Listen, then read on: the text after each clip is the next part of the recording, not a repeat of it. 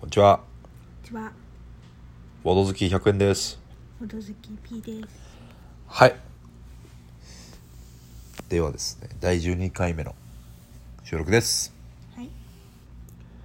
あのーこうラジオで喋ろっかなみたいなことをメモってるんですけど、うん。時たま。うん。ちょっと全く意味わかんないのがありますね。えっとね、ハブ、あ、羽生か。羽生さんでカルタを作る。あん。ねこれあれだよね、多分。あほりのん、ばほりん。そうもうちょっと音下げてもいいかもしれない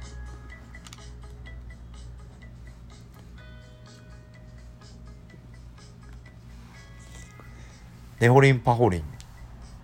出てきたあの羽生結弦に全てをかける人みたいな、でもうその人は愛が強すぎてカルタ作ってたのうん。それ見てあれだあなんかボドゲーマーじゃんって勝手に言ったのああ。そうだね。この人ボトゲ作る才能があるって言ったねそう。そうそうそうそうだから好きからボドゲを作るっていうのはなかなかいいだろしかもなんかその人さ、あれだったよね。普通のカルタじゃん、カルタだけど、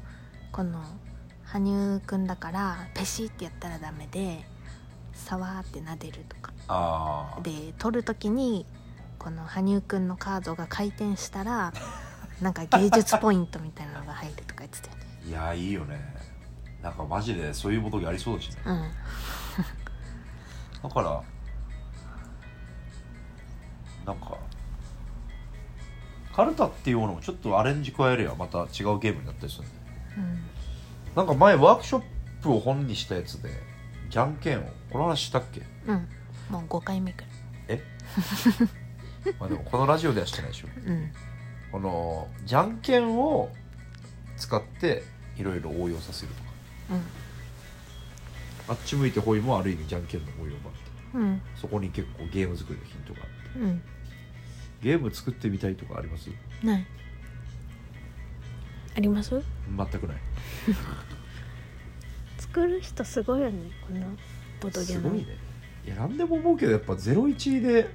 何かを作ってる人とか絵描いてる人とかもうんう逆立ちしても勝てない気がするうんもうでもなんか発信したい欲があるからラジオとかやるんでしょうねうん私はうん最近思う俺ツイッターとかもさ2年前ぐらいまでアカウントはあったけどほとんどつぶやいてなかったけどうんやっぱまあボドゲっていう趣味ができちゃったから、うん趣味があるとバンバンつぶやくようになっちゃううんなある意味情報収集の一つみたいな感じもあるんだけどうんそういう意味では結構ボドゲーマーとツイッターって今んとこ情報収集っていう意味ではかなり使いやすい例えばルールもこれってどうするんでしょうねみたいな有名なゲームだったら大体ツッコミが入るかうんすらごあいりねがたい、ね P さんはなんかツイッター使ってますつぶやいてますまあ、つぶやいてるけど別にボドゲに関しては一回もつぶやいたことはないですあそうですねそうですね私どうせ鍵垢だしああこのゲームのプレイ感がこうだったなみたいなつぶやきはしないですか全然しないあそうですか誰も私の友達そこに誰も興味持ってないからそうっすねあもうゲーム作る人ってすごいよねあとはなんだえっとねああれだこれも前話しましたけど今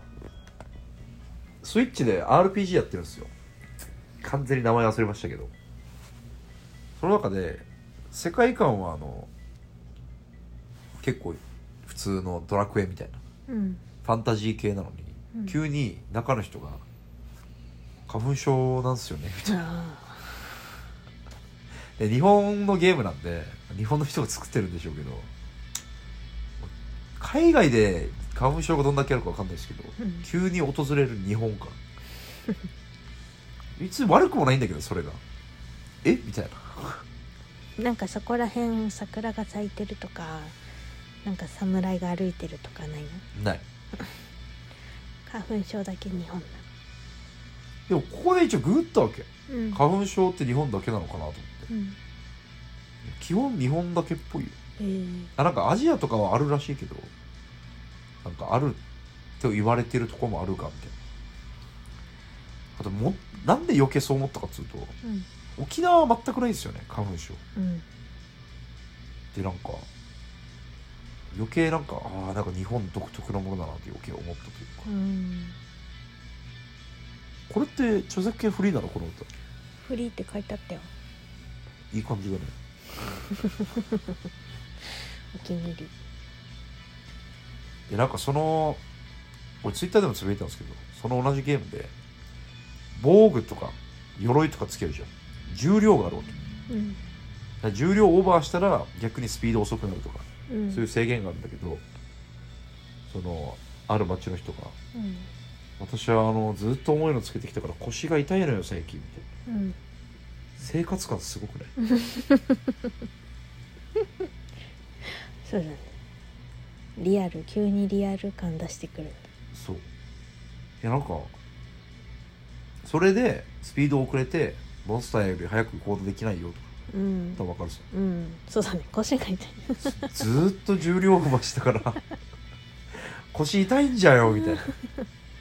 えそういうことみたいななんかなんかもうしそれってもうモンスター倒しに行って家に帰った後の話、 うんそうね確かにめっちゃ家感出すやんみたいなだからねちょっとそのゲームね逆に面白いんですよねそれがなんで急にそういうの入れようとしたんだそうそうそうそうそうてる人がそういうの入れたくなっもっとリアルに重いのつけたらこうなるんじゃんと思ったんだよね。っていうっていうことをメモってますね。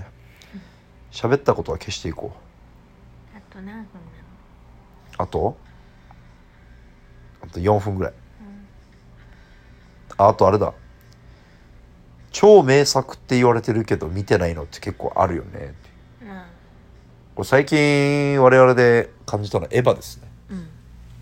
まあ、エヴァのネタバレはあのちなみに全く何もしないんですけど、うんというのも我々何も見てないんですよね、うんエヴァはうんエヴァ見たいですかうんうんエヴァ嫌いいや別にまあ見たいこれだけ話題になってるからまあ見たらそれなりに面白いんやろうなとは思うけどなんかそんなになんか別に「鬼滅」ほど見たいとは思わない鬼滅はなんで見たいと「鬼滅」もなんかまあ話題になってるから見よっかなみたいな気持ちで見たけどうーんなんていうかエヴァの戦いってはいなんかやっぱ人間対人間なのかなっていうわかあんまり詳しくわかんないけどあはあそうなのかなって思ってていなんかガンダムもそういう感じなのかなって思っててはいなんかそれってそんな結局戦争みたいな話なのかなって漠然と鬼滅はあ要はファンタジー感がちょっと薄いあそうそうそうそうそうそうそうそうそういやめっちゃファンタジーじゃん超ロボットだよでロボットって言ってもロボットの鎧をかぶった人間でしょでも鬼滅もめっちゃ人間じまあまあ結果人間なんだけど、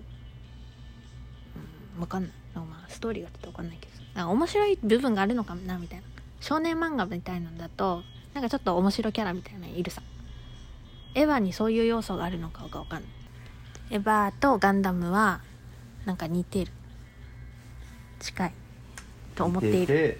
どっちもあまり興味そそられないとうん、あんまり面白要素がなさそうギャグ要素が少しくらいほ欲しいまだ見てないのにいやそういう感じが全然しんでしてこないさまあねなんかここまでなんか最後のエヴァとか来るとうんまあさすがに周りもおわお祭りな感じだし、うん見たい感もあるんだけど、うんあとなんか「シン・ゴジラ」見た時にうん結構面白かったかな、うんあれがもろエヴァやんみたいな言ってたからまああれも面白かったらエヴァも面白いのかなと思うんだけどうんなんか誰かがつぶやいてたけど「鬼滅の刃」がうんバーンってヒットしたさ、うんもう史上ナンバーワンぐらい、うんあれの理由の一つにうんめちゃくちゃ誰もネタバレを気にせず言えるってことが良かったんじゃないかっていうなんであれって無限列車編って漫画でもう出てるとこじゃんうんだからもう全員分かってることじうんゃんだから別に例えば最後あの炎の人だったああホムラえっとホムラホムえラっの曲と名、煉獄さんそう煉獄さんがあこれもうネタバレですねはい言いますようん煉獄さんが死んじゃうっていううんところは別に言ってもいい雰囲気だったから感想ドバドバ言えたわけじゃうんこんこが面白いみたいなうんでもエヴァってめっちゃい言うなよみたいなあ感じだからここめっちゃ面白かったみたいなあうんことをネット上にバーンって出ないじゃんうんまあネタバレありですよっていう表記だったら出るんだけどうんなんかあんまりだから見に行く気ももう起きないというか、うんまあ、人の評判見て何見るか決めたくないもんですけど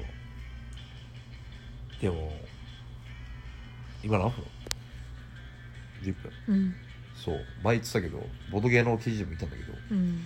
面白いものが売れるんじゃなくて面白そうなものが売れるっていううんだって見るまで面白いか分かんないじゃんうんだからそう面白そうっていうアンテナがなかなかないんだよねエヴァにうん確かアンテナ面白そうって思うようなにうんなるほどきっかけがなないるほどなるほから見に行こうと思わないどなるほど見ちゃえばいいんだけどねだから他の名作だと「スター・ウォーズ」とかさうん「インディ・ジョーンズ」とかさ、うんまあ全然アニメじゃないけどうんと思いましただ本日以上ボードほどバイバーイ